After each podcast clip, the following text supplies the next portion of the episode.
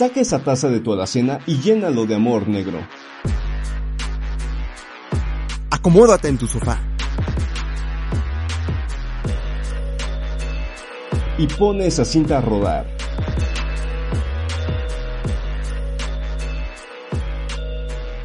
Bienvenidos a Desvelados con Café, el podcast donde muy pocas veces dormimos a la semana porque nos la pasamos hablando de cine, siempre con un pedazo de cielo en la mano. Y no importa qué tipo de películas te gusten, aquí siempre habrá espacio para analizar, criticar, aplaudir, pelearse y enojarse por un metraje, canción o videojuego. Y estoy aquí con mi compañero de facultad, mi compañero de cine, David Ramírez. ¿Cómo estás, David?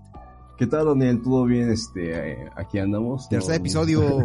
sí, sí, sí, ya, ya repito, estamos en el tercer episodio y como que ya estamos agarrando cada vez un poco más la onda de eso, de como... De los podcasts. Está, está muy padre, la neta. Este, está, este, este episodio. Y porque hoy, va, hoy tenemos una invitada muy especial, amiga nuestra, compañera, eh, es la que se burla eh, cuando a David se le cae el café.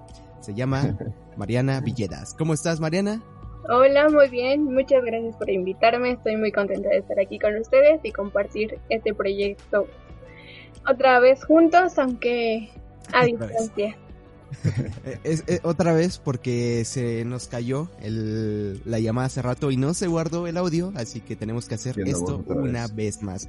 Pero bueno, no, no íbamos tan avanzados en el tema que íbamos a discutir y tenemos que hacerlo nuevo. Así que antes que nada, eh, nos pueden escuchar en Apple Podcast, eh, eh, Google Podcast, eh, Spotify y próximamente Apple Music en una plataforma de no, de, no, de Amazon Music que va a salir esta nueva plataforma con, con podcast. Además de eso, pues nos puedes seguir en, en nuestras redes oficiales eh, del, del, del podcast que serían eh, Desvelados con Café en Instagram, tanto en Twitter. Eh, a mí me pueden encontrar como dan, eh, arroba Daniel G. de Gómez en mi canal de YouTube, en Twitter y en Instagram. Y a David lo pueden encontrar como...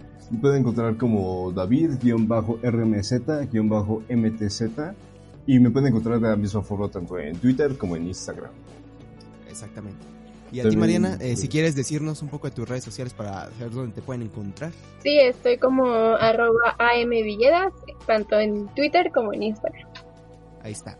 Y esta compañera que nos, nos eh, acompaña hoy, vamos a hablar un poco del amor romántico en el cine, pero nos vamos a desviar porque esta semana vimos dos películas, bueno, sí, dos películas, una una saga muy buena de películas eh, basadas en libros muy comparados y muy vendidos, bestsellers de, del mundo, que sería The Kissing Booth. Eh, el stand de los besos, para los que hablamos. La mejor mexicano. película, la mejor película. La mejor película en el mundo. Eh, sinceramente es una gran película, eh, la vi y dije, wow, me inspiró para entrar a Harvard. Sinceramente, a Harvard. sí, sí, sí. Y, y, es que estuvo muy mala, pero ahorita hablamos de eso. Y aparte de eso, pues vamos a iniciar con eh, esta es una sección que planteé hace rato que sería un poco de recomendaciones. Lo bueno es que vi otra cosa para no recomendar la misma cosa. Eh, antes, hace rato recomendé la película de Ya no estoy aquí. No, de que nadie sabe que estoy aquí. Es una buena película y pues nada, se la recomiendo. Y aparte de eso voy a recomendar otra cosa que sería la de Lady Bird. No sé si la hayan visto. Sí, justamente yo, yo, no la he visto, pero sí sé que trata más o menos acerca de la vida de una chica en su adolescencia y fue dirigida por la película por Greta, Greta bueno, también la que dirigió la de Mujercitas, bueno, la nueva adaptación de Mujercitas. Sí, la de Little Woman y la de Frances Ha. No, no sé si tú has oído de hablar de la directora o de la película Mariana. He visto ambas películas tanto Lady Bird como Mujercitas. De hecho, cuenta con dos actores repetidos. La protagonista, cuyo nombre no sé pronunciar. Yo, yo tampoco, es, es, es, muy complicado para mí, sinceramente. Es una, está, está muy, muy hermosa, pero es un nombre muy, muy... Difícil muy, de pronunciar. Sí, sí, muy difícil de pronunciar, la neta. Y no, y no, quiero dejarme en ridículo, aunque ya lo hice hace rato, con The Kissing Bot, que no la puedo pronunciar bien, pero eh, bueno, es una película que cuenta acerca, efectivamente, David, de la vida de un adolescente. Y es de mi estudio favorito, que sería de A24. Es una película muy, muy buena. Eh, se cae un poco al final eh, por el mensaje que quiere. Es que yo creo que abarca muchos temas y no se centra en uno y a veces abarca muchos personajes y les da mucha importancia y a veces no. Pero mm, aún así, yo siento que me gustó. Es una película muy buena que te muestra cómo es la vida de un adolescente en Estados, Unidos y no romantiza tanto la idea de tener un, novio, porque si bien hay varios eh, amores ahí, porque hoy, estamos de muy románticos y vamos a hablar de esto, pero no romantiza tanto esta idea, más bien intenta de, ok, yo cómo le voy a hacer para superarme a mí misma. No sé, a mí me gustó ese tema y véanla, es, es de Greta Greenwick y fue del año 2017, si no mal me acuerdo. Sí, no sé tú, David, si tienes algo que recomendar. Aparte sí, este, ¿qué sería yo si no fuera a recomendar una canción de Coldplay? este, voy a recomendar una canción que como tal no está dentro de uno de, sus álbumes oficiales, sino salió por medio de un EP de Viva la Vida. Yo diría que es como el lado B, el lado B de Viva la Vida. Y esa canción se llama Glass of Water. Me gusta muchísimo esa canción porque narra la historia de una persona que está viviendo su vida y constantemente piensa acerca de cómo va a ser su vida en el futuro, a qué es lo que se va a dedicar, si va a tener una buena vida. Y cuando empieza a platicar con la gente le dicen que pues no se tiene que no se tiene que preocupar por esas razones, o sea, no se tiene que preocupar por lo que va a vivir, por cosas que me trabo al explicarlo, pero más que nada lo que le explican es que no se tiene que preocupar por cosas que todavía no ha vivido, que disfrute su momento el día de hoy y que ya las oportunidades que lleguen en el futuro llegarán y que las tendrá que buscar.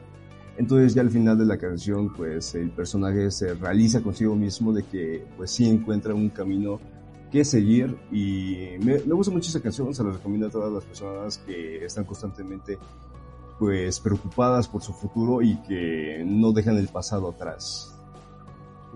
Se, oye muy buena. Sí, yo he oído de ella. Bueno, no, no he oído de ella, sino que he oído la canción. Y esta es, es una canción muy profunda y que a mí me gusta bastante. Eh, no sé tú, Mariana, si tienes algo que recomendar. Esta sí, como les decía, en cuanto a la música, pues solamente he escuchado folklore, porque ¿qué sería de mí si no escuchara Taylor Swift?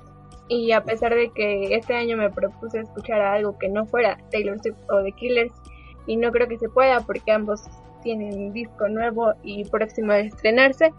Eh, sí me gustaría recomendarles la serie que acabo de ver, se llama Anne with habla de temas feministas en los 1800 y también toca la libertad de prensa. Me parece importante que estos temas se tengan muy visibles y como a pesar de que está ambientada en otra época, hay cosas que siguen y que se sigue reproduciendo y es de los mejores materiales que he encontrado en Netflix. Es, es algo, no, no es que Netflix se caracterice por presentar materiales buenos, eh, tanto, eh, pero sí, a veces como que tiene sus momentos esta compañía de decir, le voy a dejar a los creadores hacer lo que ellos quieran, y es que tampoco son tan permisivos con estos temas, aunque, bueno, eh, yo creo que esta serie no la he visto, solo he visto como que reojo y un episodio muy al azar, así.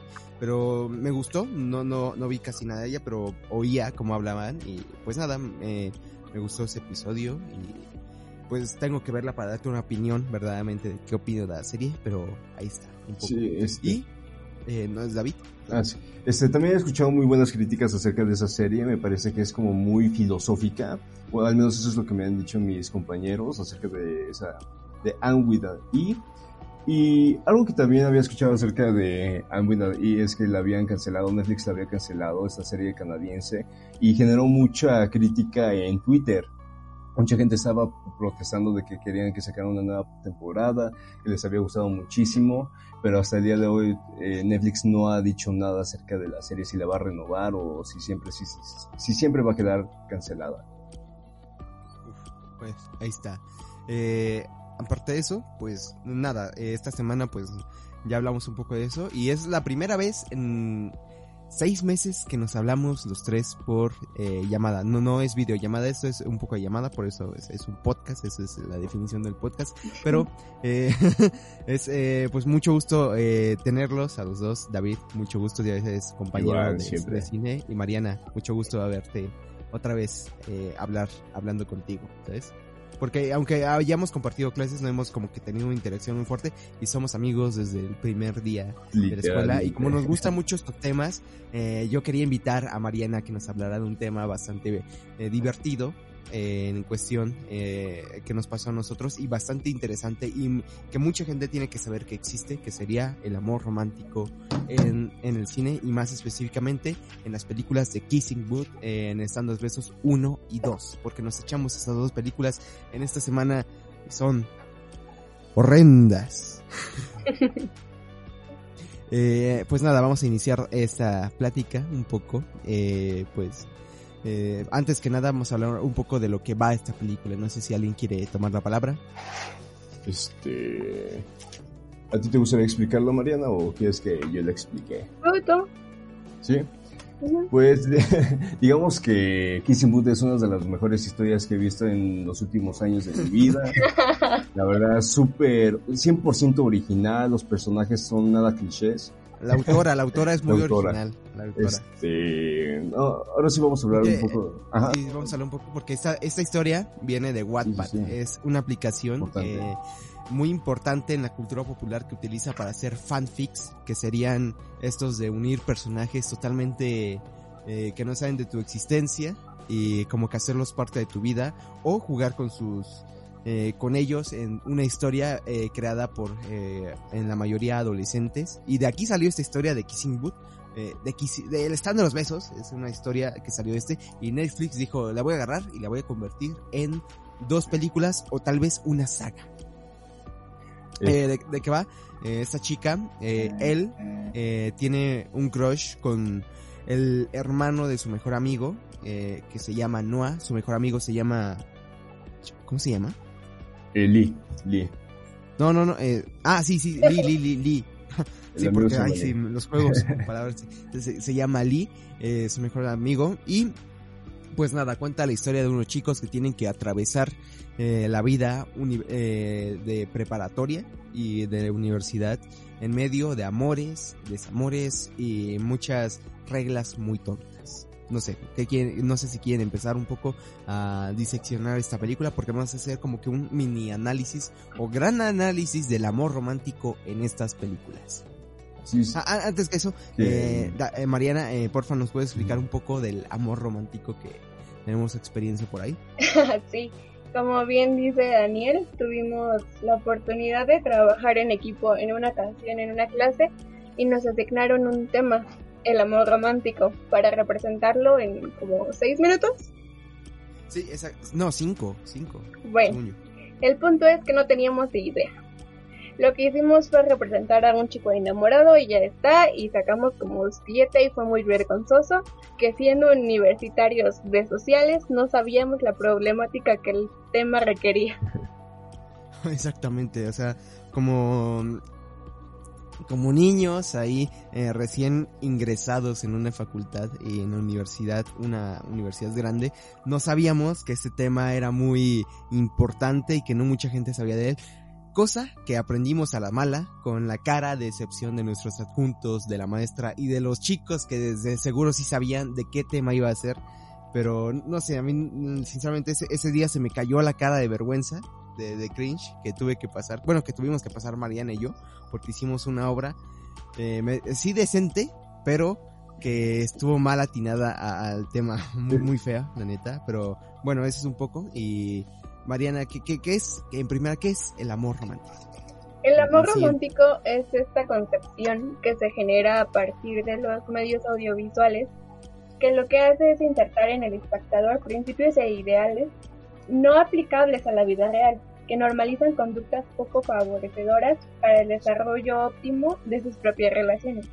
Esto quiere decir que todas las parejas o la mayoría de ellas que se plasman en libros, en películas, en series, etcétera, cumplen con cierto estatus de relaciones que simplemente no son reales que no tienen problemas reales, que no tienen una comunicación real, que es el punto central del problema de todas las películas. Eh, y además, el amor romántico se sustenta a sí mismo con los mitos del mismo. Estos mitos se refieren a aquella justificación que siempre solemos darle, inconsciente o inconscientemente, a acciones que nuestra pareja hace Por ejemplo, los celos. No, no pasa nada, es que me cela porque me quiere. No, no pasa nada, me quiere porque porque pues me pega y se preocupa por mí y por eso pues no pasa nada porque me ama a final de cuentas y soy le pega a mi amigo. perdón por interrumpir. Sí, sí, esa es la concepción del amor romántico que sería estas excusas eh, para las acciones de tu pareja o lo que o lo que haga tu pareja como que justificarlas de cierta manera y es mal, mal, mal justificadas acerca de, de, lo que hace, de lo que dice y de lo que piensa, eh, solo porque tú piensas que te ama, ¿no? Sí, claro. Y todo mm. este, este concepto de amor romántico suele estar relacionado con las relaciones tóxicas. Que muchas veces la gente dice, ay, ¿cómo va a ser una relación tóxica? Y las relaciones tóxicas van mucho más allá de las relaciones amorosas. Eh, este tipo de relaciones se les denomina así porque al igual que cuando nos enfermamos, nuestro cuerpo se infecta, se intoxica. Y esto suele pasar también con las relaciones. Cuando uno no tiene la suficiente madurez, inteligencia emocional para controlar sus propias emociones, ni cómo las acciones de los demás repercuten en nosotros. Al igual que tener poca capacidad para la comunicación, tener poca autoestima, tender a ser celosos, etcétera. Uy, sí, es, algo que suele pasar mucho en las relaciones y que, bueno, yo creo que muchas de estas relaciones que tú dices y de estas experiencias se plasman en la pantalla grande, ¿no? Porque de ahí mmm, yo creo que existe esa fantasía de, ay, es que quiero lo mismo que, que, le pasa a estos personajes, pero no sabes que estos personajes están mal construidos y fueron construidos en una época muy distinta. Por ejemplo, Twilight, esta, este vampiro que trata de, de, de, o sea, dice literal, aléjate y él va literalmente en la primera película a buscarla. O sea, es, es el, el, acosador más grande, sus caras que hace y, o sea, Robert Pattinson es, eh, es un gran, es un gran actor que lo metía en un personaje muy, muy mal construido, pero, o sea, yo creo que igual viene desde, desde esas películas románticas que intentan romantizar eh, la violencia, el abuso, eh, el, el, abuso verbal, el abuso físico, todas esas, estas relaciones tóxicas que, te, que, tenemos, que no sabemos que tenemos incluso. Claro. Y no sé, yo, yo creo que plasma tanto las series, tanto las películas, todos estos los plasman en la pantalla y de alguna manera chicos que tal vez no tienen la suficiente capacidad consciente eh, para percibir que esto es ficción, e intenta reproducirlos en su vida diaria, ¿sabes? Exactamente, yo este, yo siempre he creído que el entretenimiento de la industria cinematográfica, tanto de la pantalla grande como de la pantalla chica, han sido los principales promotores de esta forma de pensar de las relaciones y que por eso es que hay tanto joven que ha tenido relaciones tóxicas. Y hay un crítico de cine cuyo ah, el nombre tengo aquí. Dice que el cine es mejor que la vida. Se llama Emilio García Riera.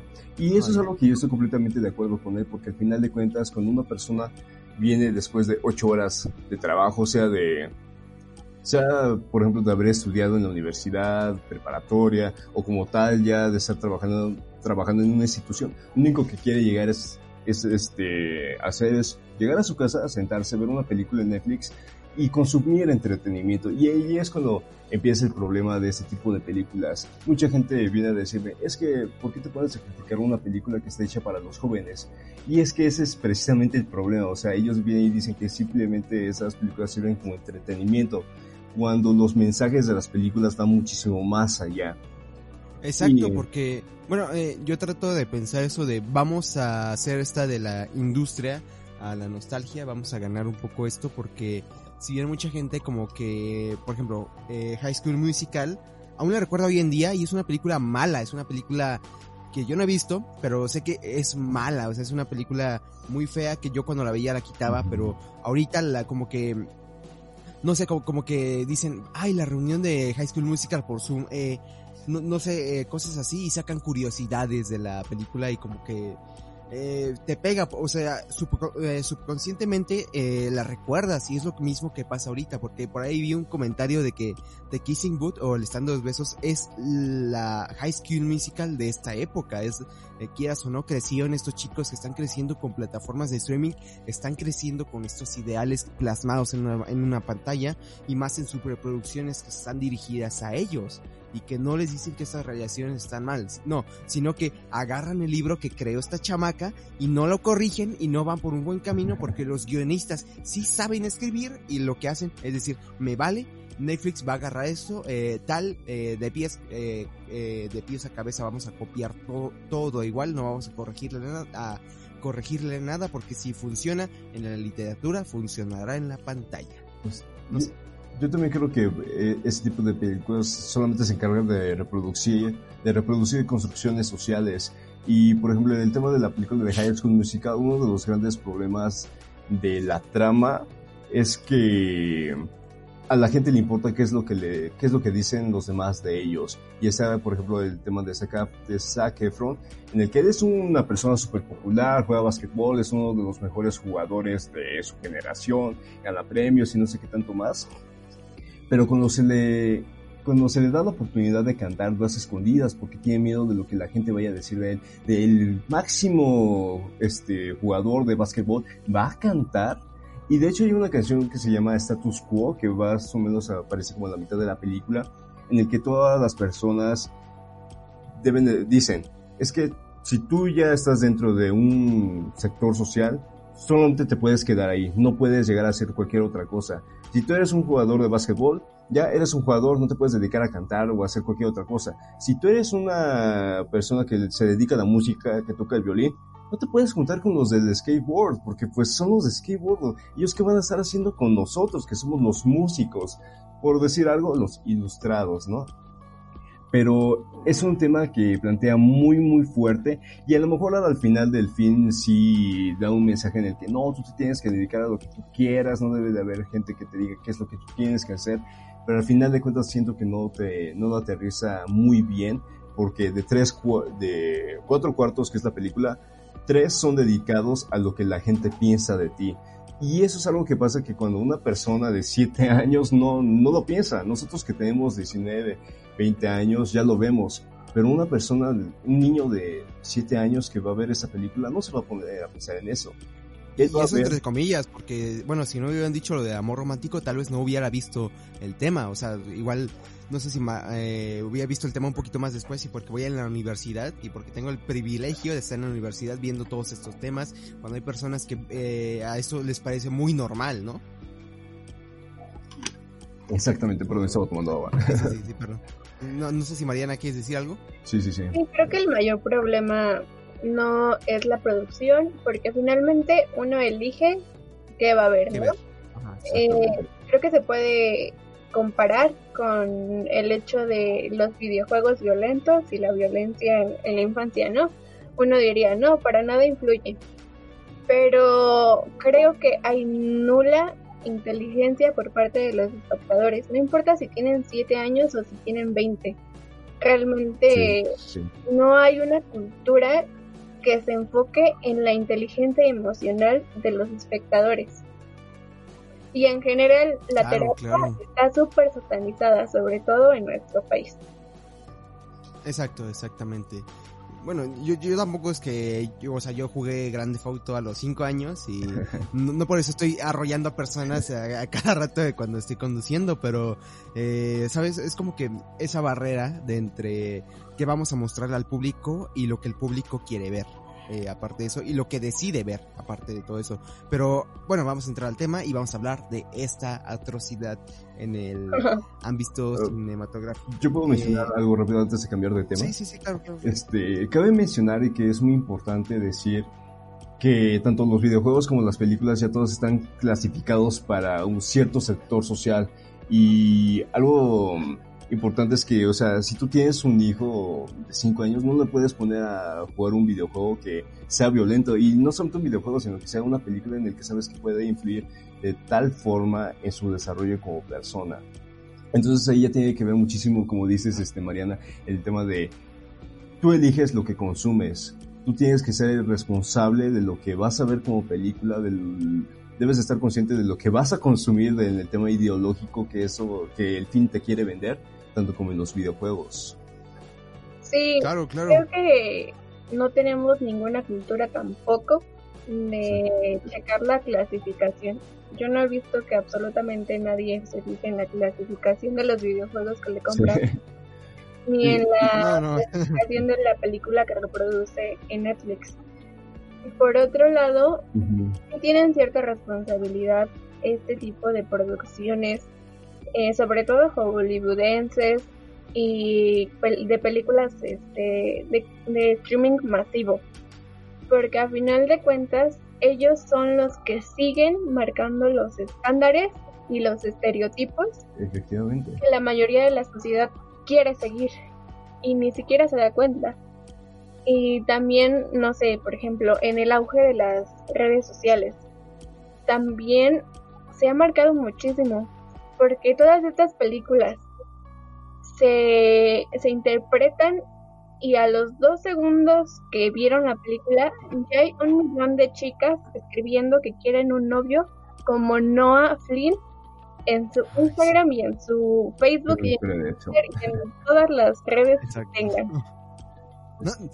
Eh, sí, eso es algo que sí, siempre me ha tocado de cuando hay una película, en, en el caso fue, eh, hace unos años fue After, después eh, 50 sombras de Grey, eh, Twilight, eh, Divergente, todas esas películas, o incluso los Juegos del Hambre cuando decían, ay, ese está bien guapo y quiero un novio así, e incluso y, igual había chicos que decían, yo quiero una novia así, o sea, incluso ahí está el, típico post de, ¿no? Facebook que dice, quién eh, pongan eh, me encanta para ver quién quiere un novio como Noah Flynn. O sea, está bien, bien menso, bien idiota toda esta situación, porque, no sé, eh, ya un poco entrando en la película, no, sé... porque no está bien tener un novio como Noah Flynn. Exactamente. No sé, quiero preguntarles esto. ¿Cuál fue el personaje, el peor personaje que vieron en esas películas? ¿Tú quieres iniciar, Mariana? Sí, yo diría que él. Porque eh, es el más plano. ¿La chica? Sí, sí. Un chiste que. O sea, él, la, chica o él con acento de, de él, de nuevo. Él, la protagonista. Ah, él, la protagonista, perdón. Sí, él, la protagonista, para mí es el peor personaje que hay en, en las películas. ¿Por qué? Porque es el personaje más plano. Ella crece y toda su historia es acerca de la familia Flynn que se llegó a ser su, sus amigos, su familia, gracias a que su mamá era mejor amiga de la mamá de esta familia. Toda su historia, toda su vida, todos sus anhelos son en torno a ellos. O a él, o, a él, o a... no, sino Ali, Ali, Ali, y a, Ali y a Noah en diferentes puntos de su vida, lo único que le importa, le interesa, la motiva, la hace cambiar de opinión es, Noah. Tiene un hermanito pequeño y sale como tres segundos de las cuatro horas de la película. Yo pienso que... Un papel importante en absoluto. En fin. Yo, pienso que... A ver, ¿tú, tú, ¿cuál crees que es tu personaje peor que has visto de la de la saga. No, sabes, o sea, creo que no hay discusión aquí, concuerdo totalmente con mi amiga Mariana que el peor personaje de toda la historia es El Evans porque reproduce una cantidad sin fin de construcciones sociales que hay en ese personaje, super clichés, este, no, no, definitivamente terrible.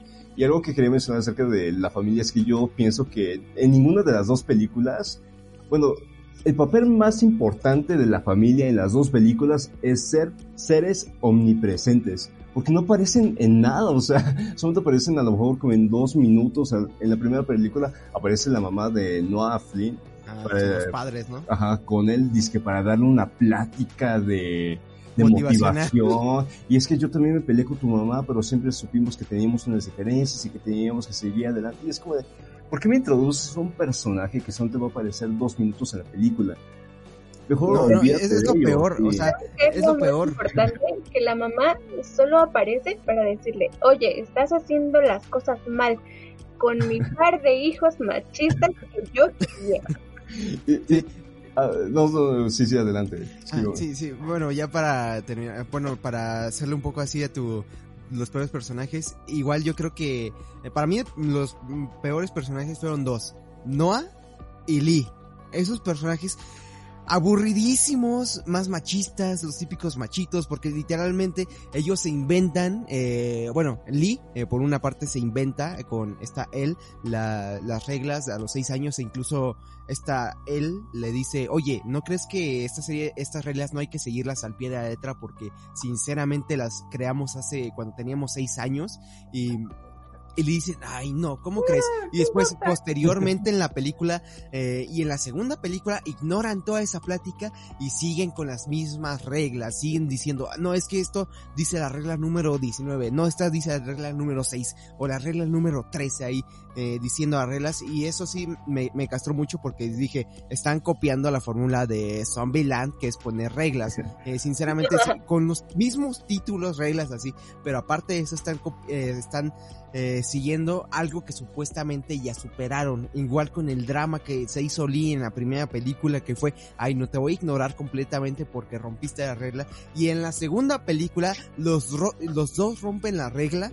Y, y el peor, y el que hace más eh, berrinche es Lee, sinceramente y es el que empeora la situación al no decirle a él, oye, yo quiero espacio con mi novia. Y aparte de ese, Noah, Noah por no querer hablar bien, bien, bien, hace creer, la misma película te manipula al espectador para hacernos creer que sí le está engañando, pero no lo está haciendo, obviamente. Durante toda la película hay una manipulación terrible de los dos personajes masculinos protagonistas, empezando por el tema de la falda. Ah, ah. la falda, ah, sí, la falda. A ver, eh, dinos, ¿qué, ¿qué opinas de la falda? El problema empieza cuando van a ir a la escuela y a él no le queda su pantalón y se le rompe. Entonces, escoge como la mejor idea del mundo ponerse una falda de dos años atrás que claramente no le queda. Cuando llega a la escuela con su mejor amigo, llega otro sujeto a nalguearla. Él la quiere defender. Claro que sí, porque pues es un macho que quiere defender a su mejor amigo. Y no lo no, no llega a golpear al agresor de su amiga porque entonces Noah llega y lo golpea. Terminan el agresor, Noah y él en la oficina del director. Y Noah textualmente le dice, usar una falda así es buscártelo. ¿Qué? Sí, sí, sí, sí, lo, veo completamente, o sea, literalmente es la excusa peor lograda en una película para decir por qué no tienes que usar falda y es el discurso más machista que he visto. Y, e incluso eh, no sé si lo vieron en una parte porque dice no, no, no se cree machista porque dice es que no me quiero eh, discutir en una le dice con él no quiero discutir una discusión machista porque yo sé que eres mujer y sabes del machismo y no, no quiero discutir porque terminaría perdiendo. Pero él asume que no es machista. Él dice, es que no, no, no voy a ser machista cuando en sus acciones lo refleja, así con todas sus letras refleja que él es el machista de esta relación. E incluso cualquier hombre en esta película parece machista. Y lo único que piensa él después de que Noah le dice esto es que él no quiere acostarse con ella. No piensa que le está diciendo algo machista. Ella tiene en la mente que él no siente ninguna atracción por ella. Y, saben, incluso cuando Noah le dice que, bueno, todo ese tema de la falda, que ella anda buscando que la analguen porque, pues, básicamente, pues ella le está pidiendo y por su construcción de personaje, hay que tomar en cuenta que la construcción del personaje de él es una persona que nunca ha tenido un novio, no ha dado su primer beso, es una chica virgen que no le gusta el alcohol y... Ah, espérame un tantito. Sí, es, eh, para él sería más o menos el, el, la ilusión de la autora que dice, no, es que yo quiero un chico súper guapo, pero yo soy la chica tonta que no hace nada eh, y quiero que desarrollen ante mí. No sé, a, mí, sinceramente, no me gustó el personaje de él, pero no lo considero el peor, porque va más o menos, es, yo creo que es un problema que fácilmente se podría solucionar hablando. O sea, en la, en, la, segunda película fácilmente todo se podría solucionar hablando y no lo hacen. Y no lo hacen porque La cosa que define a los humanos no lo hacen. Exacto, son tres personajes con nula inteligencia emocional, sin, sin capacidad de comunicarse, de comunicar sus sentimientos, sus necesidades, de ponerse de acuerdo, de expresar que sienten, que les molesta, que les incomoda, que no les gusta, ponerse de en contacto constantemente. Incluso ella se, se denomina a sí misma madura en la segunda película por ignorar a su novio que se acaba de ir a la universidad. Exacto, exactamente. No, sé, yo, yo, creo que es una construcción de personajes muy, muy mala porque incluso el, la película, el guion hace que intenta darle importancia a algunos personajes en la película. Eh, por ejemplo, en la primera película intenta darle importancia a los compañeros porque no sé si hay esas típicas escenas genéricas de bailes donde eh, ponen a él y, a, y a este chico Lee que nadie los conoce en la escuela, que son típicos eh, alumnos de la escuela que pocos lo conocen, pero cuando están bailando en una fiesta o en, la segunda película que están bailando, todos se abren y todos le aplauden a Lee y a Noah, ¿cómo se llama? A, él, creyendo que, que los conocen. Es una película muy, muy, muy fea que construye estos personajes que no tiene sentido. Por ejemplo, en la segunda película igual tenemos esta pareja eh, gay ¿no? La pareja homosexual que intenta... Eh, a mí no me gusta decir que una pareja está forzada en las películas. O, sea, no, no, sé cuál es su opinión cuando dicen, no, es que está, está forzado en esta película, esta relación. Esa situación está totalmente forzada. No había necesidad, no influye nada en la historia, no sabe qué pasa después. No tiene ningún propósito en la historia esta pareja homosexual ni ninguno de los dos personajes en absoluto. Él ni siquiera tenía amigos o sea, literalmente, eh, perdón David, eh, solo para terminar tantito, es que literalmente ponen a estos chicos como agenda porque no les dan ninguna profundidad y, les, y al final de la segunda película intentan darle un protagonismo cuando apenas se vieron de fondo y de repente esto narrativamente en una película, eh, sea una pareja heterosexual o homosexual, está mal, es un personaje mal armado, son personajes pésimos y yo creía que eran hermanos porque se veían igualitos y yo decía, esto ya es norteño, ¿no? Sí, este, yo creo que en este tema de la... En específico, esos dos personajes, yo creo que más allá de que sean homosexuales o no, eh, quedan de paso. La verdad es que no tienen muy sobrados. muy sobrados, no tienen un rol, no tienen un rol para empezar en la película. No diría que un rol importante porque ni siquiera te importa quiénes son, ni siquiera te importa su amistad, o sea, qué es lo que tienen ellos dos como personajes. Y bueno, la historia se encarga, bueno, la película se encarga de mostrar que son personas homosexuales. Y algo que me pareció así como muy raro es que en pleno 2020, en pleno que ya estamos iniciando una nueva década, siguen tratando la homosexualidad como una duda existencial, o sea, ¿por qué no simplemente poner ya que el personaje era homosexual y que no dudar acerca de, pues, no duda de, su, de, su, de lo que él se considera, sino que duda de que le guste al otro. Exactamente. y además, se acerca a preguntarle a él por un consejo. Él, ¿en qué momento tenía más amigos que no fueran Lee? Sinceramente. Y todavía le dice a él que por favor no diga nada a nadie. Y es de, güey. Ay, Dios está, mío. Está muy mal armado, sinceramente. Por ejemplo, si, si vieron las caras, o sea, yo me fijara en, las caras de fondo cuando estaban en una escena importante de la película, por ejemplo, en la escena del stand de los besos, o sea, cuando están besando, y veía que literalmente hablaban personajes por dos minutos en el stand y todos lo veían y yo veía la cara de todos y eran horribles, son horribles actores extras que no tienen idea de lo que están haciendo porque hacían cara de sorprendidos como en típica eh, telenovela de Televisa, ¿sabes? ¿Saben? Sí, Está, la verdad está, muy feo, está muy feo las actuaciones. Pero eh, ya hablando de eso, sí, Mariana. Volviendo un poco a la primera película, porque estamos como brincando de una a otra. sí, brincando. Eh, me, me, parece que durante toda la película hay una clara enfrentación de mujeres contra mujeres. Está este grupo de tres chicas que les dice la OMG, las OMG. y ella todo el tiempo está como tratando de que de que él sea quien no es, incluso sucumbe a la presión social de alcoholizarse y desnudarse en plena fiesta. Eh, y me parece que es lo que se repite en la segunda, cuando hay esta disputa entre la novia del mejor amigo y él otra vez. ¿Por qué debe de haber ese enfrentamiento en las películas por un hombre? ¿No hay cosas más importantes? O sea, sinceramente, o sea, están hay cosas muy importantes, por ejemplo, el entrar a Harvard. O sea, sinceramente, estos chicos asumen que entrar a Harvard es muy, muy sencillo. Y es como que, hay, ¿qué, qué hago en mi vida?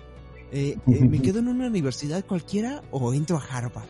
Y es, ay, es que literalmente es una, son escenas muy mal armadas que todas chicas se preocupan por, en la primera película se preocupan y adoran a Noah es este. Y en la segunda película llega este Marco, es el otro, el, ahora el chico que quiere en la película, y es otro que genera pelea. No, no sé, a mí, a mí me gustan en las películas románticas que es esta, que eh, llegue un tercero. No sé si a ustedes les, gusta eso, que llegue como que un tercero a, a dominar la pantalla. Es como que esa eh, genérica discordia que hay siempre en las películas, que siempre que lo meten, a mí me choca, sinceramente. En general, toda la historia es algo muy genérico, muy molde.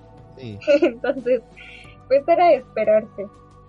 Sí, era muy de esperarse. Entonces, en la primera película, eh, Noah resulta ser el chico más popular y el chico más atractivo de toda la escuela, ¿no? De toda la prepa. Y lo que hacen estas chavas es intentar que Mm, sinceramente no sé cuál era su, su, su objetivo, porque por un lado alientan a, a, él a salir con Noah y le decían, ay no, ya no vas a salir con Noah y todo eso, y por otro lado estas chicas quieren salir con Noah, y luego participan en estando besos y hacen un buen de cosas y no, no entendía su objetivo. Creo que cada personaje no tiene un, cada personaje que aparece no tiene un objetivo real, sinceramente. El objetivo de las chicas es mostrar el estereotipo de Noah como el hombre perfecto que te va a salvar aunque te pegue y te grite y te violente, pero, es oh, maravilloso porque es un trofeo que tienes que ganar y no importa si humillas y denigras a otra mujer, tú tienes que tenerlo. Exactamente. Algo que a mí me gustaría agregar eh, al comentario de la confrontación de mujeres que mencionó esta Mariana es que a mí me parece asombroso que esta que el personaje de él haya tenido que estar mintiendo a lo largo de bueno de las dos películas para poder encajar con el grupo de las OMG y en el tema de la segunda película cuando hay una disputa entre él y la y Rachel que es la novia del mejor amigo de Lee Uh, para empezar ahí, esta, esta Rachel, digo, esta Rachel, esta, él quiere arreglar una relación que para empezar no es suya. Y esta Rachel le reclama a él, sí, o sea, por estarse metiendo en su relación y no darle su espacio a su mejor amigo con su novia. Pero al final de cuentas yo creo que para empezar, la confrontación de Rachel tuvo que haber sido para Lee y no para él. Porque yo siento que no tiene una ella le dice a Lee, oye, tu amiga está pasando demasiado tiempo con nosotros, por favor, espacio. Y Lee jamás te lo dice. Ah, sí, cierto, Problemas de comunicación igual que Noah, y no soporta la idea de que su amiga esté con alguien más que no sea él. Exacto. El tema de la posesión es algo que está predomina, que predomina en las dos películas. Muchísimo. Ninguno de los dos lo tolera. Miren, eh, yo, yo para entrar con Noah, por ejemplo, el personaje que más me cae mal, o sea, no sé si eh, vieron eso, es que el, típico eh, estereotipo del trofeo que tienes que conseguir como chica y luego, eh, pero oh, sorpresa, ¿qué crees? que es muy, que tiene un problema psicológico que hace que se pelee mucho y hace que golpee cosas. Y, yo creo que incluso en un momento, está él tenía miedo de Noah, porque como que él le gritaba a Noah y golpeó un metal algo y sonó muy fuerte y él se espantó y dijo, ok, me voy a quedar con Noah y luego se quedó y no dudó de sus acciones que hacía, sinceramente. Sí, cuando le prohíbe que vaya a la fiesta, ella va. Ah, en su papel de soy independiente, nadie me dice qué hacer. Ajá. También me eh, sorprende mucho. Ah, no sé, adelante, termina mañana. Va a la fiesta y entonces llega este muchacho y le dice, vámonos te dije que nos fuéramos. Y le grita y ella se va con él. algo que a mí me sorprende acerca del personaje de Noah en la primera película es que parece que su estado emocional depende de él. Cuando hay una disputa entre Noah y Lee, porque los descubrió Lee que estaba su mejor amiga con su hermano, etcétera, etcétera, este Noah eh, como que parece que va a golpear a su hermano menor y de repente se atraviesa hasta él y le dice, no, tranquilo, como si fuera su perro, ¿sabe? Tranquilo, mírame, mírame, mírame, ojos aquí, ojos aquí. Ah, sí, sí. Y, ese Noah con el puño, se ve, se ve un plano detalle acerca del puño, así que está súper fuerte y la chingada de que está a punto de golpear a su hermano menor y el tranquilo, tranquilo, Noah, tranquilo, lo, lo mando, ¿no? Y dice, va, va, va, tranquilo. Sí, eh, justamente esa dependencia es una de las características del amor romántico, que uno no puede existir sin el otro. Y es precisamente lo que se ve tanto en la relación de él con el mejor todas, con Lee, como de Noah con él. Sí, por ejemplo, en la, segunda en la segunda película había tres triángulos amorosos revueltos. Estaba el triángulo amoroso Lee, eh, él y ¿cómo se llama la, otra? Eh, Rachel. Rachel. Después estaba el triángulo amoroso entre eh, él, eh, Noah y su amiga. Después está el triángulo amoroso entre él, Noah y Marco. Y todo estaba él. Sinceramente es, es, es, algo que todos como que tenían dependencia. El Marco tenía dependencia. Ahora voy a estar al lado de él y quiero que me responda mis mensajes y quiero que eh, sea mi novia. Y luego está Noah de, no, yo no te voy a soltar y no quiero que tú me sueltes a mí. Y está eh, Lee que está diciendo, no, es que tenemos que ir a la misma universidad porque lo prometimos cuando teníamos seis años. También este... Ah, eh, algo que también me sorprendió de este Lee una de sus reglas todas pendejas es que no puedes meterse. Una de las reglas es, no me acuerdo cuál, será la mil a lo mejor, en el que ninguno de los dos se puede meter con la familia del otro. Y, al final de la primera película. principal, por eso le hace tanto drama cuando empieza a salir con su hermano. Exactamente, que le dice: Es que lo único que no había tenido mi hermano hasta el día de hoy eras tú, o sea como de posesión, ¿me entiendes? Algo que no había tenido mi hermano. Los hermanos se prestan a cada rato. Sí. Eh, y además está cosificando a la, chica porque lo único que no había tenido, la única cosa que no había, no había tenido mi hermano e, eres tú y lo único que yo sí tenía, imagínate. Exactamente. Sí, horrible. ¿Puedo hacer un breve paréntesis del personaje de Marco? Claro. Sí, sí, sí. Este, el típico latino que solo canta en español.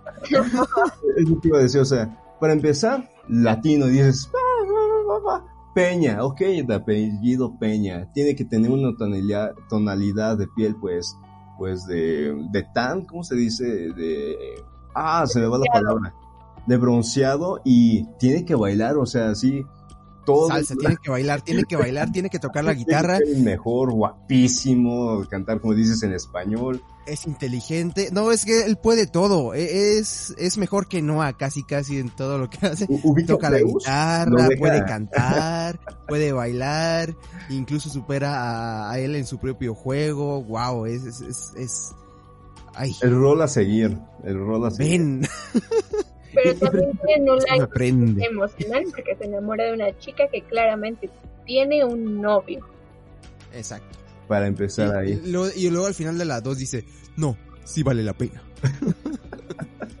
Como que sus amigos le tratan de hacer pensar, no, güey, ya, no vale la pena porque tiene novio, ponte a pensarlo. Y el güey, no, sí, sí, se la voy a bajar. Es como, por favor. Una, una razón para una tercera película que es que igual se, se, se ve que Noah no quiere estar ahí a veces en la segunda película porque no sé si lo Mm, bueno, yo, yo me enteré de esto que fueron novios en la vida real, esta la protagonista, él, con el personaje de, bueno, con Noah y su actor real fueron novios y se ve que no quería estar ahí, este Noah, porque se veía muy incómodo, porque él lo hace, bueno, en lo que cabe lo hace bien, eh, en lo, para como que intentar que su relación que tenían en la vida real no, no se viera en la pantalla grande y que ya habían terminado y, y Noah sí se nota que está bien incómodo les tengo una noticia acerca de.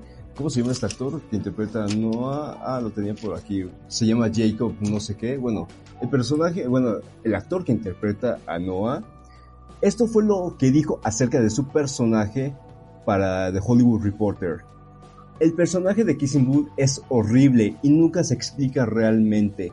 Es un poco idolatrado y convertido en un héroe. Eso lo menciono porque también se especula que para la tercera película él ya no quiere participar y de plano ya... Por eso la grabaron eh, al mismo tiempo porque dijeron, no, este, este señor se nos va a ir y no, no queremos eso. Pero hasta te puede pensar lo que él mismo piensa acerca de su personaje, ¿sabes? Es como, es como Robert Pattinson y en Twilight. No, no, no, no me acuerdo cómo se llamaba en su película. Edward. Sabes, Edward, sí. Es como Edward y como, y como en la misma grabación hacía entrevistas diciendo es que no me gusta mi personaje, no, no, y no lo quiero, ya no quiero interpretarlo, pero está obligado por el contrato y lo está haciendo mal a propósito, casi casi. Mm. Porque yo creo que algunos actores sí saben que el guion está bien menso, pero el dinero es dinero. O sea. Claro. Aunque creo que sobre todo esta época, es para tomar acciones políticas. Y yo en lo personal, si no quiero que este tipo de estereotipos si, si, eh, se sigan reproduciendo, no participaré pues en este tipo de producciones que van en contra de mis principios y mis ideales. Exacto, sí, es, es como esa discordia de que te dice tu productor en, ya en Hollywood, bueno, no lo vas a hacer, pero sabes que si tú no lo haces, alguien más lo va a hacer y no importa tu lucha social porque nadie te va a escuchar, ¿sabes? Es, es, es eso y... No sé, yo, yo creo que los actores están conscientes de que es una mala trilogía y la están haciendo casi casi a propósito, adrede mal, porque las actuaciones Dios mío, las actuaciones. ¿Han visto las actuaciones del papá siempre planas? O sea, sinceramente, eh, del papá de él, que siempre está con la cara de ¿qué está pasando? O sea, eh, preguntándose qué está pasando a mi alrededor, como que no está consciente de lo que le está pasando a su hija, porque en una parte él sale llorando en la segunda película, eh, sale llorando de la escena de acción de gracias, que bueno, no, no se cagan en esa escena, pero eh, como que dan gracias y es como que se lanzan indirectas y él sale llorando y el padre se queda ahí de y bueno, ¿qué vamos a comer? y bueno, ¿quién tiene hambre? Sí, es que las familias realmente no sirven para nada, ni siquiera para decirles, oigan, están haciendo las cosas mal, así no se hace, así no se tiene una relación ni una amistad. Y no, para nada, dejan también que venga esta chica que no acaba de conocer y que la ponga enfrente de su novia y que lo hace intencional la película lo hace intencionalmente para que eh, jalarnos a decir no es que sí le está engañando Tú, la, la película es casi eh, una revista de estos chismes que dice y qué crees creo que sí le está engañando tú sabes o sea a mí me gustaría mencionar el tema principal de la película, que es el engaño. Y justamente lo que estábamos platicando acerca de ese tipo de películas es que te vende una idea, en este tema es el engaño de Noah con él, y la gente se lo cree, ¿me entiendes? El otro día estaba platicando con unos amigos y si mis amigos escuchan el podcast, que me lo perdonen, pero en vez de estar platicando acerca de lo que te trata de vender la película, todos los roles sociales presentes en la película y de las actuaciones planas y malas que hay en ella, sus comentarios eran, ¿tú crees que se le engañó? a ver, para empezar, para empezar la, la, película es bastante claro en lo que pasa ahí, ¿entiendes? Pero el problema no es ese, el problema es que mis amigos, este, era una amiga que estaba del lado de él, de que, no, sí, ella, es, ella estaba defendiendo la postura de él, de que, no, es que sí, no, es un maldito, le engañó y no sé qué más. Y por otra parte, mi amigo estaba defendiendo el tema de, no, dice, es que no lo comprendes y no sé qué más. Y por favor, ponte a pensar que eso es lo último, o sea, eso es lo que quiere hacer la película para empezar con el público promedio, ¿me entiendes? Eso es lo que te quiere vender, generar discurso de si, si estuvo bien lo que hicieron, si estuvo mal las acciones, si sí le engañó o no. Cuando eso es lo de menos, lo más importante de las películas es lo que venden.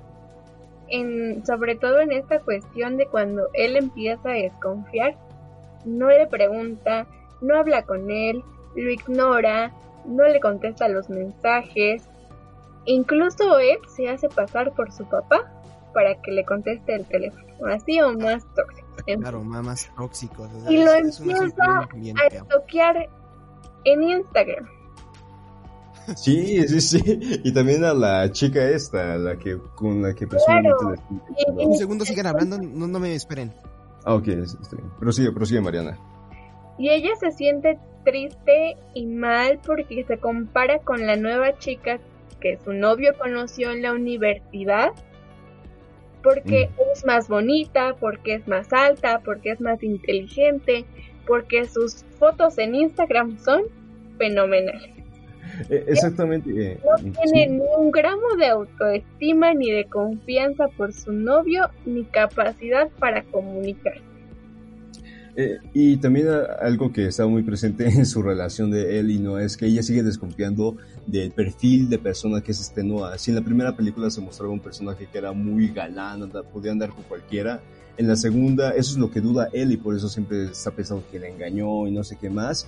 Y algo que me pareció muy ridículo es en una discusión que tienen por llamada en el que esta, él está hablando acerca de que había encontrado un arete debajo de su cama y no sé qué más. Y Noah nunca menciona el nombre de la chica, pero él sabe a quién se refiere y dice, ¿te refieres a Chloe? Y este, y esta él dice, bueno, ella piensa y dice, ¿cómo él sabe que yo me refería a ella? Y Mariana, te juro que yo me reí, yo me reí porque es absurdo que el personaje de él se haya preguntado eso cuando en la película va a Boston y Noah, la única chica que se lo presenta, bueno, de su, de su círculo de amigos que era, solamente... Y ni las presenta, o sea, sí, para empezar... perdón. ya volví. Eh, sí, ni se la presenta. O sea, yo, vi esa escena y dije, oye, ¿no vas a presentarle a tu novia? Sí. estuvo, estuvo muy cagado esa, escena porque... Que, que él desconfíe de él y que no tenga confianza en su novio. Exactamente. Pero tú... Eh, y es que es, por esta excusa de mucho, es que es que yo sí conozco tu pasado y igual su amiga dice, ay, es que tu pasado te afecta mucho, ¿no? Eh, por eso no te cree. Y, la chica, bien gentil, la, no sé cómo se llama su, amiga, le dice, oye, eso está pasando, no sé por qué no estás haciendo nada, por favor, ve a solucionar tus problemas ahora mismo, ¿sabes? Ya al final de la dos, casi casi. Sí, pero sabes, ella también hubiera podido decir algo en el momento en el que están ah, cenando. Ah, sí, en, el, momento donde todos discuten. Nada más se queda ahí siendo bonita. Sí, como que reaccionando a lo que pasa, porque eh, sí, que se estaban gritando en la, en la cena y de repente como que apuntaban la cámara a lo que ella pasaba y nada más estaba riendo. Casi, casi. O sea, te daban a entender que realmente ella sí tenía algo que ver con Noah y luego resulta que son mejores amigas. Ajá, que se han intentado hacer lo mismo que él tenía con Lee, ¿no? Que es su mejor amigo. Que, que, ella tenía con Lee, no con él, sí. Es, que, es, que, igual te, perdón, te, confundí con él, de, de él, de... Ah, no, sí, no, Pero, pero, saben, yo creo que la mejor escena de la película, y les voy a decir por qué, es el clímax, la comida, en donde se desata todo el desmadre. porque, porque a lo largo de la película, y es lo que estábamos comentando, el problema es, eh, aparte del engaño, es que no hay comunicación. Y todo se da en esa escena. Yo me estaba riendo porque él empieza a decir, no, es que tú me habías engañado y no sé qué. Bueno, en realidad no me acuerdo qué tanto dice, la verdad es que no me importa, pero el desarrollo de los, de los personajes es tan pobre y las razones por las que ellos llegan a estar ahí. El de Chloe, ¿por qué llega a, a Los Ángeles simplemente porque tenía que estar ahí? Me explico, o sea, o sea es que yo no lo entiendo, ¿saben? Porque seguramente no tiene una mejor amiga que conoció hace dos meses. Es obvio. Y, amiga y, esta amiga prefirió irse con Noah a, cumplirse, a cumplirle su deseo que irse con su familia que apenas conoce a Noah. Claro, porque ella no tiene algo más importante que hacer que ir a, la cena del amigo que acaba de conocer. Porque no hay un desarrollo de personaje. bueno, es que, es que, es que igual, ponte, la casa de Noah super casa. Literalmente es una. Ah, sí, obviamente. O sea, yo, yo igual yo igual yo, yo igual no, no, duraría en pasar un fin de semana en esa casa. drama por supuesto que sí. Eh, eh, yo, creo que eso sí, eh, como que además es que son problemas que se podían eh, hablar fácilmente y solucionar muy fácilmente, pero que extienden mucho el chiste de, ay, es que no voy a hablar contigo y, no sé, son problemas en primera, primermundistas, o sea, casota de, de Noah, casota igual de esta a él, aunque no, no se comparan mucho, aunque aún así es una gran casa y viven en una zona súper buena con viven Los Ángeles. viven en Los Ángeles y se van a acostar al maldito letrero de Hollywood. No manches.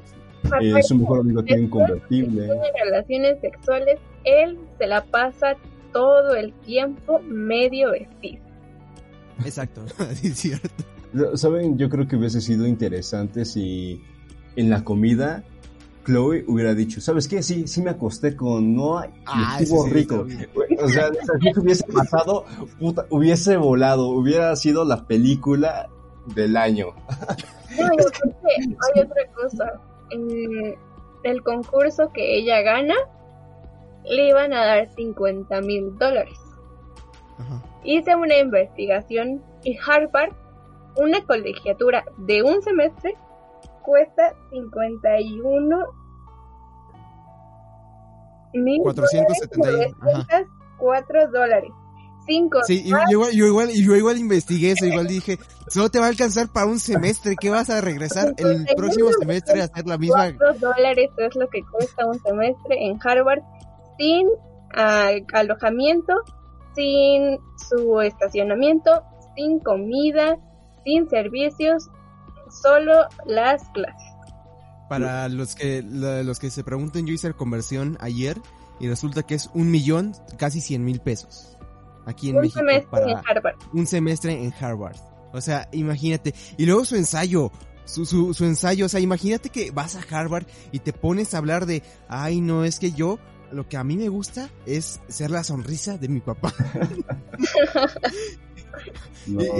y, lo, peor es que ponen este... Pues. Sí, sí. ¿Cómo, cómo? Ahí. No. ¡No! ¡No! ¡No! ¡No! Hemos pedido Mariana. Bueno, al fin, eh, después de este corte de una hora intentando grabar la segunda parte del episodio, bueno, ya, ya ni segunda parte, ya es como que ya falta poquito para terminar el episodio, pues estamos aquí eh, una vez más con eh, mi amigo, mi compañero David Ramírez y Mariana, que estamos hablando de Harvard acerca de, de Kissing Good, pero pues ya ni modo, ya no se puede hacer eso. Y pues nada, vamos a hablar de, ¿de qué vamos a hablar? Este... De cómo estas cosas son ficción y no tienen que por qué influir en las decisiones de una persona, ¿o no? Sí, ah, porque ah, los personajes son... ¿Quién habla? No, no, tú, tú, adelante, adelante. Estos personajes, así como la mayoría de las películas de adolescentes, usan un modelo para crear a sus personajes, que son tan estándares para, en función de que la mayoría de la gente se siente identificada con ellas. Eh, la mayoría de sus espectadores, que son un público objetivo, que son también vulnerables y que no han consolidado su identidad del todo, como se ve reflejado en la identidad de él, que no sabe ni siquiera a qué universidad ir cuando está a punto de hacerlo, lo cual es raro en una sociedad como Estados Unidos en la que, como ya vimos, es sumamente caro pagar la universidad y es una decisión que se tiene que tomar con mucha antelación.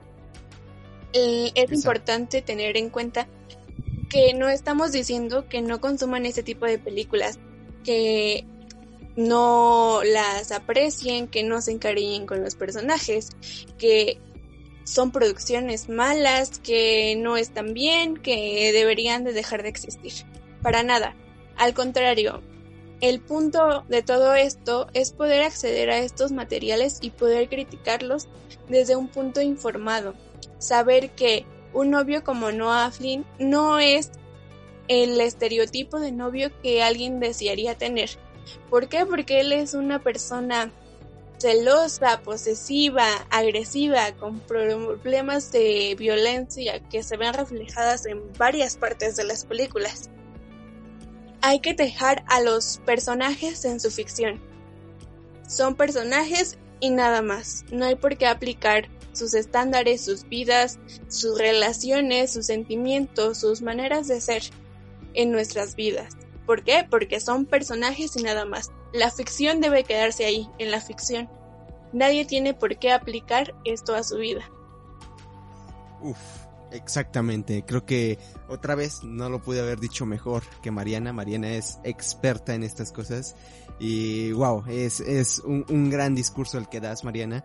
Eh, a, a, mí, eh, sinceramente, eh, como tú dices, yo creo que estos personajes son ficción, se tienen que quedar donde están. Creo que la gente tiene que saber que no son un modelo a seguir eh, completamente. Sí, está chido verlos, está padre verlos, te diviertes viéndolos. Yo sinceramente quería saber en qué con qué terminaba esta, esta chica él, eh, si con Noah, con el otro güey, ¿cómo se llama? El Marco. Eh, sí, Marco. Mar Marco. Quería saber eh, con quién iba a terminar y sinceramente, eh, pues sí está chido verlo, pero no es algo que yo reflejaría en mi vida porque es muy, además de que es muy predecible esta película de que tú dices, va a pasar esto, va a pasar aquello, o eh, va a elegir este personaje, al final sí se cumple y todo lo que tú quieras, pero, sabes, no es algo que tú tienes que aplicar en tu vida, no es algo que tú tienes que darle un significado mayor al que se le dan sus creadores. Por ejemplo, incluso el mismo actor de, de, de Noah, que es este, ¿cómo se llamaba, eh, David? Uh, espérame Jacob, Jacob, ¿no? Algo así que dijiste, Jacob. Bueno, su, su actor de Noah dice que es un personaje horrible, es super, su, su actuación no la hace bien porque dice que es un personaje horrible al que no le gustaría estar interpretando, pero bueno, ahí están los intereses de cada uno de lo que quiere reflejar y de cómo quiere ser recordado, pero saben, eso es de es ficción, la, la mayoría de gente que dice que quiere una relación así, tipo no sé, ¿Recuerdan en 2016 que había, ah, es que yo quiero una relación como el de Joker y Harley Quinn? No, es una relación ficticia que está en una película, no es real. Es algo que no tienes que aspirar a hacer y no tiene que por qué interferir en las decisiones que tú tienes, no tiene por qué interferir en la mentalidad que tú tienes y en tu formación como persona. Claro, además de que se pierda de vista que todas las acciones que se pasan por alto al romantizarlas son factores que muchas veces llevan a la violencia y a uno de los problemas más grandes del país, el feminicidio. Ah, sí. A mí me gustaría este pues comentarles una experiencia en el que están presente todo este tipo de cosas que nos acaban de mencionar en el que no hay que dejarnos guiar por las cosas, acciones que aparecen en los personajes y que son reproducidas en la gente. Yo en la prepa pues tenía un grupo de amigas en el que constantemente pues se maldecían por no estar por un, con un chico, que querían estar en un noviazgo y que no encontraban a esa persona con quien podían estar. Y digo, o sea, mis, mis amigas no eran para nada chicas feas, eran chicas muy bonitas y había muchas personas que querían estar con ellas. Pero el problema de estos chicos que no podían estar con ellas es que no eran el personaje de Noah. Porque cuando yo les preguntaba a mis amigas qué era lo que estaban buscando como una persona de pareja, ellas me decían que querían una persona guapísima, que jugara americano, que estuviera marcada de, pues, del físico y popular, ya saben, de ojo claro y no sé qué tanto más. Y ahí fue cuando me di cuenta que estas chicas realmente no es que se sintieran mal porque no pudieran estar con nadie, porque no tuvieran una relación ellas estaban tristes porque no podían vivir su película que está marcada por las tantas series que han visto y películas como Kissy Booth. Y entre ellas están la, esa serie de Teen Wolf, de Originals, no sé qué tantas más. Y también incluso me atrevería a mencionar esta serie de 15 Reasons Why. Pero ahí está el problema. Ahí es cuando me doy cuenta de que la gente, en vez de entre, eh, en vez de criticar lo que está viendo, consume solamente. Y mucha gente, incluso de mi familia, me dice, es que también David, debes de ponerte a, debes de ponerte a pensar que esas películas son para entretener.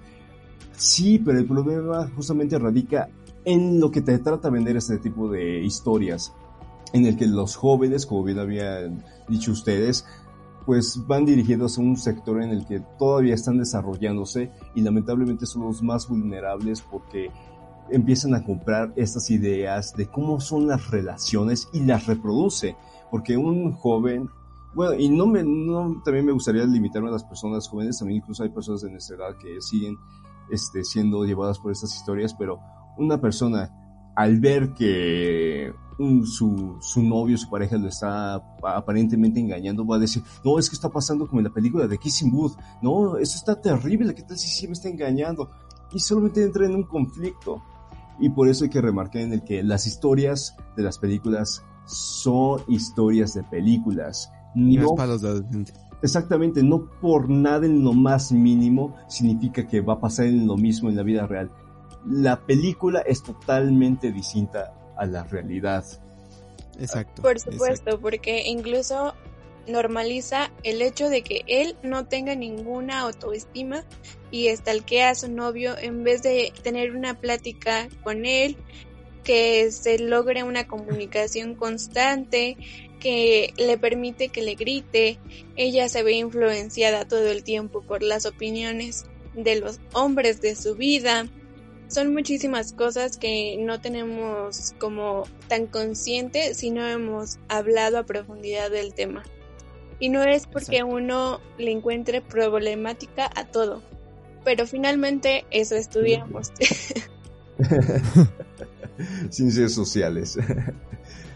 Pero... Exacto, es, es, algo que, pues, es algo que se refleja y que lamentablemente es algo que buscan las eh, producciones de estas compañías de streaming, que es eh, recrear la fantasía de los adolescentes, porque saben que el público que más consume Netflix, pues, son adolescentes, ¿no? Son ya ni siquiera niños, sino son chicos de, no sé, 12 o a 29 años, que son los que más ven Netflix, que se relacionan mucho con estas series y estas series que atraen como ya serían 13 Reasons Why, eh, más más Stranger Things, Dark, todas estas series que son sobre adolescentes y son para adolescentes, o sea que tratan de una con una demografía y trata con un público y a veces los tratan bien y a veces los, tratan como mensos, como que no van a criticar y que no están conscientes de su situación actual. Pero bueno, es algo que ya es algo externo a, esto y pues nada, yo creo que no hay que repetir estos roles y yo creo que hay que criticarlos y que se pueda criticar y no alabar. Eh, es exactamente porque, como bien decía, bueno, ese rato de que las personas te pueden decir que al final de cuentas son películas que sirven para entretener, pero también nosotros debemos estar conscientes de lo que estamos consumiendo. Sí, o sea, podría haber un día en el que te sientas súper cansado de haber estado trabajando ocho horas, yo que sé, en la escuela, en el trabajo, y lo único que quieres llegar a hacer en tu casa es entretenerte. Pero no solamente te puedes limitar a consumir y empezar en tu mente a reproducir ideas e ideas de lo que está pasando en la película y decir, ah, sí, está bien lo que está pasando en la película. Hay que ser conscientes de todos los roles presentes en los films, en las series y también lo dijiste hace rato, Mariana, en las otras grabaciones, que no solamente en las películas, sino en los libros, en la música, siempre está presente y hay que cuestionarse lo que nos están vendiendo.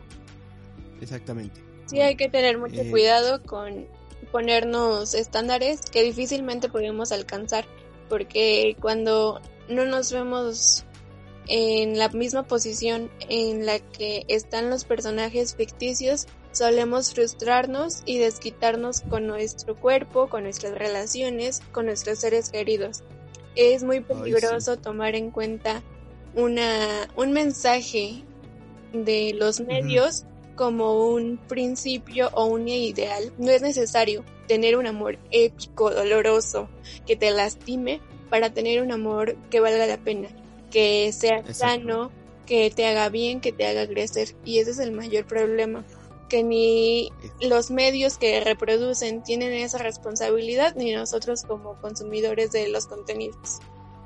Exactamente. exacto, es, es, todo lo que tenía que decir. Mariana refleja todo. Wow, es, es, es un tema súper interesante, es un tema que está muy marcado hoy en día. E incluso yo digo, ya, ya como opinión personal, es qué hueva, qué, qué hueva eh, estar atrás de alguien, estarle revisando su celular, estarle eh, diciendo así de, oye, ¿con quién estás? ¿Qué vas a hacer hoy? Cuéntame cómo, todo, todo sobre tu día. Qué, hueva decirle, eh, o sea, sí, que te importe, que te importe la relación, pero, o sea, que qué hueva tener que estarla vigilando más que nada. Este, a mí, con la relación de la película, me gustaría ir un poco. Eh, a mí me gustaría concluir en el que, a mí en lo personal, me entretuve, me reí bastante me, o sea, la verdad es que la disfruté demasiado, pero por lo ridícula que es la película, por todos los temas que ya estábamos comentando. Y, y sí, eh, totalmente de acuerdo contigo, Daniel, hay que ponerse a pensar también tantito en el que el estar estorqueando personas, en el que, no, se pasan muchísimas cosas dentro de la película que tan solo de pensarlo me duele un poco la cabeza. Por, lo mismo de que son temas tan extremistas y incluso me dijeron que, pues ese es el chiste de la película. También nosotros como jóvenes llegamos a ser muy extremistas con las situaciones que nos pasan. Sí, pero volvemos a lo mismo. Debemos de dividir lo que es una película, lo que está pasando en nuestra vida real si ves en una película que esta chica está estoqueando, revisando los mensajes y que el otro chico también se crucifica así, así mismo en el que ya va a terminar la relación porque su pareja no le está respondiendo las llamadas y no sé qué tanto, güey, tranquilo, espérate. Esa es una película, no, no. Porque incluso eh, en una parte de la película dice el primer día de clases de la segunda película que dice, ¿por qué no me llamaste? ¿Por qué no me llamas? ¿Por qué no me contestas los mensajes? Cuando le llama y finge ser su papá. Y también el amigo se enoja porque le bloquea el celular.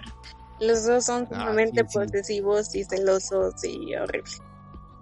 Exactamente. Y, y, la chica igual, no, igual la chica me cayó muy, muy mal, la él, porque bueno, tú, si, si, fueras un extraño, o sea, si una persona te mostrara un chico súper guapo, tú, tú, tú harías lo que hizo él, o sea, hacer decir enfrente del micrófono. Fue la escena que más me causó vergüenza, fue la de la escena del micrófono donde eh, la chica por accidente prende el micrófono y empieza a ah. decir un buen de cosas de acerca de Marco. Sí, y lo único que logró esa escena era enaltecer a un hombre como si fuera lo máximo que puede aspirar él y no tenía ningún sentido. Sí, en la película no tiene ningún sentido en muchas ocasiones, porque incluso en un sentido, se supone que es el stand de los besos y el stand aparece menos de 5 minutos en la primera y, menos de 3 minutos en la segunda y se supone que eso es lo que le da sentido a la historia, se supone que ese es el, el objetivo de la historia y no está justificado para nada. No, la película no tiene sentido, la película es para vender, para masas y no tendría por qué tomarse en serio. Sí, es lamentable que producciones tan buenas en las que pueden invertir todo el dinero que le invierten a este tipo de cosas se vaya en películas masivas que no enseñan nada porque hay muchos materiales de los que puedes aprender muchísimo y este no es uno de ellos y es, importante aprender a discernir y, a, y tomar las mejores decisiones para la vida de cada quien sin tener que perjudicarnos y ponernos estereotipos y estándares que jamás vamos a llegar a cumplir. A, mí me gustaría decir un poco de el por qué tal vez Netflix se aviente a producir ese tipo de películas. Y es que el CEO de Netflix comentó para, creo que fue Variety, en el que estaban hablando acerca de las estrategias del mercado del servicio de streaming. Y pues estamos viendo, eh, estamos en una actualidad en el que tenemos Amazon Prime, tenemos Disney Plus, Apple y un chingo madral de otros servicios de streaming y le estaban preguntando al CEO de Netflix, oye, ¿y cómo le vas a hacer pues para contrarrestar toda esta, esta competencia? Y ellos estaban, y él dice, es que nosotros en Netflix queremos ser los que siempre tengas algo que ver eh, de, de tu gusto. Pero ahí no menciona que necesariamente debe de ser algo bueno. O sea, la, la estrategia de marketing de, de Netflix es producir contenido, producir, producir, producir, sea este llega una persona y escribe una historia de amor, va. Si es algo para contenido original, ahí tener razón. Si es una película de espacio, aunque sea malísima, hay que tenerla ahí porque habla del espacio y no sé, viajes en el tiempo, viajes en el tiempo. Si habla de, una serie de los años 60, del siglo 3, yo qué sé, hay que tenerla porque va a vender, vamos a tener contenido original y eso va a, a generar, atraer. atraer. Pero aquí entramos aquí yo creo que nosotros entramos para decir no, no, también debe de haber contenido original y no se trata solamente de producir, porque puedes producir muchísimas cosas, puedes hacer una cantidad enorme de cosas, pero si tu calidad es mala, no hay, no hay razón por qué contratar Netflix en primer lugar. Exacto, exactamente. Pero bueno, yo creo que aquí podemos ter terminar el podcast del día de hoy. Eh, ya nos extendimos bastante y abarcamos varios temas. Eh, comentarios finales. Una pésima película. Eh, vean otra cosa. Si no la han visto, no la vean. vean, no sé, del mismo Netflix. Ya no estoy aquí. O no, nadie sabe que estoy aquí. Producciones mejores. Y pues nada. Eh, David, mucho gusto. Mariana, muchas gracias. Eh, fue un honor tenerte aquí como oh. primera invitada y espero que igual aceptes luego nuevas peticiones para que igual vengas a revisar otros temas que igual serían eh, muy divertido de analizar. Sí, muchísimas, muchísimas gracias, por considerarme. Sí, como, como pues sí, es nuestra ah, prima amiga y como David lo dijo eh, hace rato, pues eh, si quieren más información en la página de eh, turismo en, en Estados Unidos, pues a Guerrero le pusieron Warrior. Puede ver, está. la, traducción de Guerrero en, en, inglés es Warrior y al estado de Guerrero en inglés le pusieron Warrior. No puede Está, muy interesante. Pero bueno, muchas gracias David. Gracias a todos ustedes. Eh, David y yo. Y también a ti Daniel por dejarte todo el desmadre de la editada. Muchísimas gracias. Ah, porque yo no te preocupes, de aquí sigo yo con la, editación. Pero muchas gracias. Igual a usted, eh, nos pueden seguir ya saben dónde, ya lo dijimos al principio, arroba Daniel G. de Gómez en Instagram, igual, eh, Twitter, YouTube. David. A mí me pueden seguir como David-RMZ-MTZ. Estoy igual tanto en Instagram como en Twitter. Y a Mariana como... Arroba AM Villeras en Twitter y en Instagram. Ahí está, perfecto. Pues nada, muchas gracias al público y eh, si les gustó lo pueden compartir y pues nada, muchas gracias. Que lo disfruten. Y nos veremos. Que lo disfruten, sí. Espero... Sí, sí, sí, sí, en su conciencia que concienticen a Noah como un ejemplo de no seguir. Que hasta el mismo Noah, que no es Noah, lo dijo. Muchas gracias. No sean como Noah, no sean como él, no sean como Liz tampoco. como nadie de la película, como nadie. Todos son peores, son los peores actores que he visto en la vida. Y más importante, no quieran ser como ellos. Exactamente, exactamente. Sale. Adiós. Hasta luego, amigos.